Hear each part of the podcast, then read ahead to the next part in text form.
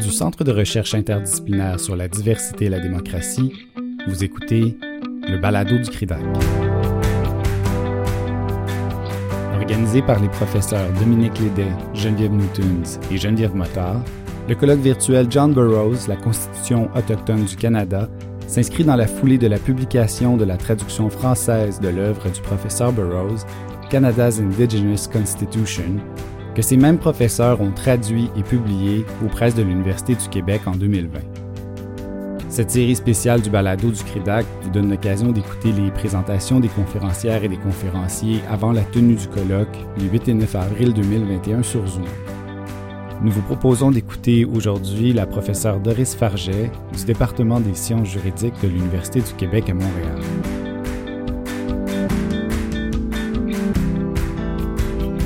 Nous Pour commencer, j'aimerais préciser que la présentation qui suit a été préparée en collaboration avec mon collègue Nicolas Houd, professeur au département de sciences politiques de l'UCAM, et avec Gabrielle Paul, étudiante en sciences politiques à l'Université de Montréal et également membre euh, de la Première Nation des Pequagamilnuts. Euh, cette présentation a été également faite de concert avec notre partenaire de recherche, la direction soutien à la gouvernance de euh, Pequagamilnuts Taikwegan. Je présente donc ici le fruit d'un travail partenarial et élaboré en équipe. Euh, Nicolas Houd, dont c'est la première collaboration avec la Première Nation des Pequagamilnuts, a une expérience de recherche auprès des Atikamekw à propos de la résurgence de leurs institutions politiques traditionnelles. Quant à elle, Gabrielle Paul est membre de la Première Nation des Pequagamilnuts de Mashtoyats et il s'agit de sa première expérience de recherche. Pour ma part, je suis professeur au département des sciences juridiques de l'UCAM et euh, collabore avec la Première Nation des Pequagamilnuts depuis 2013. Depuis plusieurs années, euh, des nations autochtones au Québec sont engagées dans des processus visant à adopter des constitutions qui sont enracinées euh, dans des formes de juridicité qui leur sont propres. Par exemple, la nation Atikamekw a rédigé une première version de projet constitutionnel en 1999-2000 qui demeure l'un des dossiers majeurs pour le Conseil de la nation Atikamekw. Un processus similaire est à l'œuvre également depuis 2013 au sein de la nation Mi'kmaq de Gespegewagi. En 2019, la Première Nation des Inuits de Pessamit s'est engagée dans la formulation d'un projet de déclaration conduisant à l'élaboration d'une constitution fondée sur ses propres valeurs. En 2019 également, un groupe de travail sur la constitution du Nunavik a également été mis sur pied par la société Makivik avec le mandat d'élaborer la constitution du Nunavik en consultation avec les Inuits de ce territoire. Quant à eux, les Cris d'Ioishti ont adopté leur propre constitution en 2017. Les processus d'élaboration de constitutions enracinées dans la juridicité et les valeurs des nations autochtones sont donc bien vivants à travers ce qu'est aujourd'hui le Québec. Au printemps 2019, après deux tentatives qui n'ont pas abouti, soit en 2000 et en 2005, les Pequagamilnuts, qui se situent sur les bords euh, du lac Saint-Jean, se sont engagés dans une nouvelle démarche visant à se doter de leur propre ordre constitutionnel sur la base et en vue de leur droit à l'autodétermination, un droit qui est enchâssé par la Déclaration des Nations Unies sur les droits des peuples autochtones. Cette démarche a été amorcée par la création d'une commission constitutionnelle, la commission Tipelmitishun, signifie se gouverner soi-même. Composé de sept membres, dont trois sont issus euh, du Conseil des élus et dont quatre ont été élus par la communauté le 25 mai 2019, euh, la commission a notamment pour mandat de consulter les Pequagamilnuts dans un esprit de participation citoyenne, euh, selon une approche de co-construction des cadres de gouvernance locaux. Elle a aussi pour mandat de rédiger un projet de constitution et d'en superviser le référendum. Une telle démarche en est une d'affirmation qui concrétise l'autonomie politique, qui permet le développement d'instruments de gouvernance et de structures décisionnelles, tout en autochtonisant les institutions juridiques et politiques internes et en valorisant les traditions juridiques des Pequakamilnuts.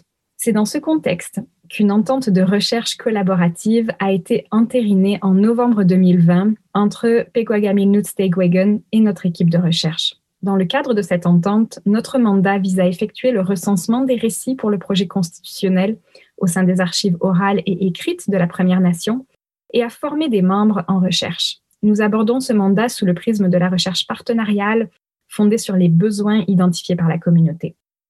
Notre présentation va se dérouler comme suit. Dans un premier temps, nous allons expliquer comment les travaux de John Burroughs et l'école de Victoria nous ont inspirés dans l'élaboration du projet de recherche dans un second temps, nous aborderons des éléments du contexte local de la recherche et nous terminerons par des pistes de réflexion plus générales sur les processus de revitalisation des traditions juridiques autochtones au Québec. Notre démarche de recherche est ancrée dans des travaux déjà existants, notamment ceux de Aaron Mills, de Val Napoléon, de Adley Friedland et bien sûr ceux de John Burroughs. Ces travaux nous ont principalement inspirés à quatre niveaux. Premièrement, ces auteurs attestent des ruptures juridiques occasionnées par le colonialisme.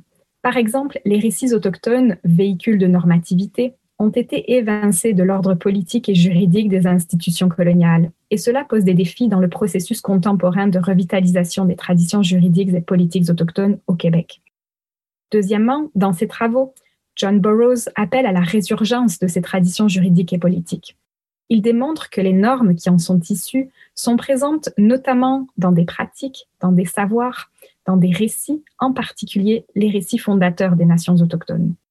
Autrement dit, ces normes sont présentes dans les mots mêmes des langues autochtones. Cette centralité des récits fait écho aux écrits de deux anthropologues qui ont travaillé avec la nation Innu à savoir Sylvie Vincent et euh, Rémi Savard, qui ont mis en lumière l'importance des récits historiques issus de la tradition orale du peuple Innu. Leurs travaux ont distingué deux types de récits, les Atalukan, donc qui font coïncider l'ensemble des règles permettant la reproduction de la société et la totalité du cosmos, et les Tipachimunuts, qui relatent des événements dont les Inuits sont témoins. Ces travaux propres au contexte inou illustrent bien l'importance des mots, des récits et des langues autochtones comme socle incontournable pour comprendre une tradition juridique autochtone et l'éthique des relations avec l'autre dont elle est porteuse. Les considérer est un élément de la démarche du constitutionnalisme enraciné proposé par Aaron Mills. L'importance des récits et de la langue conduit à évoquer un troisième niveau d'inspiration, celui de la valorisation de la recherche partenariale fondée sur la collaboration directe, conduite avec et du point de vue des usagers autochtones du droit. Cette forme de recherche est essentielle en matière d'identification, d'élaboration et de revitalisation de la juridicité autochtone. Elle permet d'assurer l'accès et l'interprétation adéquate de la juridicité sans trahir cette dernière. Dans le cadre de notre projet, la recherche partenariale et participative avec la communauté et ses membres se formalise par le biais de la coélaboration du projet de recherche et par la co-analyse des données. Enfin, les travaux élaborés, par l'école de Victoria offrent un quatrième niveau d'inspiration, à savoir un cadre méthodologique pour penser la revitalisation des traditions constitutionnelles autochtones. Ce cadre, toujours inscrit dans une démarche de collaboration directe, guide la cartographie des récits oraux et écrits fournit des outils pour en identifier les normes et les catégories juridiques, guide l'analyse du contexte entourant la normativité, de même que l'identification de sa signification contemporaine. Ce cadre fait appel à la recherche documentaire et en archives, mais aussi à la recherche participative par l'entremise d'entrevues avec des porteurs de savoir membres de la communauté partenaire. Les travaux de l'école de Victoria, en particulier ceux de John Burroughs, sont donc extrêmement porteurs pour le développement et la mise en œuvre de notre projet de recherche. En nous appuyant sur le contexte local au sein duquel s'imbrique ce projet, ces travaux nous ont conduits à formuler certaines pistes de réflexion. Avant de les présenter, voici cependant, en bref, quelques éléments du contexte local entourant le projet.